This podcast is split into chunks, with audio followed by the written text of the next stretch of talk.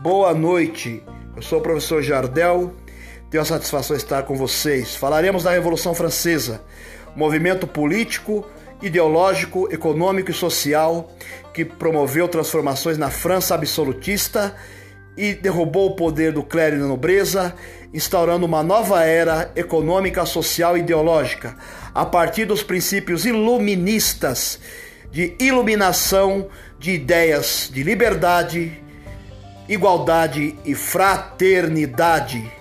A Revolução Francesa transformou a França de um absolutismo autoritário para uma França democrática e livre dos preconceitos e de toda a ignorância do passado.